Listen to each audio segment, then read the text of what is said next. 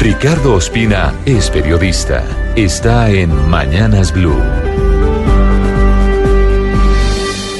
6.24 minutos. Todos los días la Justicia Especial de Paz da de qué hablar. Ayer en la tarde, como desarrollo de la histórica foto de la reunión en el Capitolio de Álvaro Uribe, congresistas de las FARC, congresistas del Centro Democrático, Iván Cepeda, Gustavo Petro y otros, se alcanzó un acuerdo para mantener viva la idea de modificar la JEP en el sentido de otorgar mayores garantías a los militares que hayan cometido crímenes de guerra o de lesa humanidad o que decidan someterse a esa jurisdicción, aun siendo inocentes o considerándose como tal.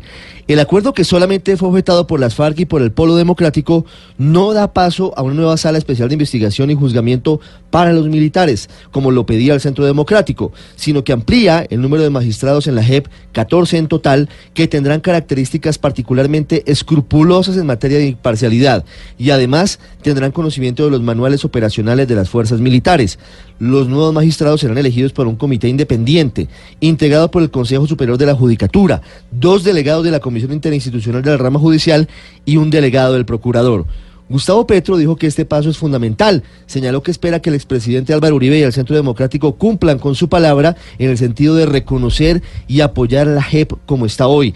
E incluso fue más allá. Dijo que este es un gran consenso nacional logrado alrededor de la Justicia Especial para la Paz.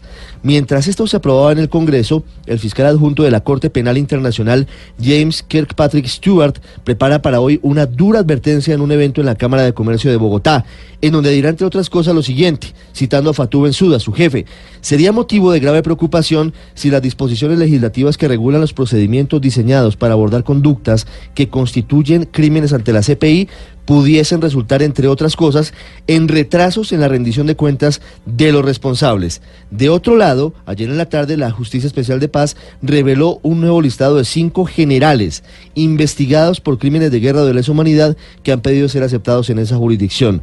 Llaman la atención cuatro generales investigados por falsos positivos en varias zonas del país entre 2003 y 2008 y el que más llama la atención es el general Iván Ramírez Quintero, excomandante del batallón Charri Solano del Ejército, actualmente a la espera de una apelación de su absolución en primera instancia por desapariciones forzadas durante el holocausto del Palacio de Justicia y en indagatoria por torturas cometidas durante esos días, los dolorosos 6 y 7 de noviembre de 1985.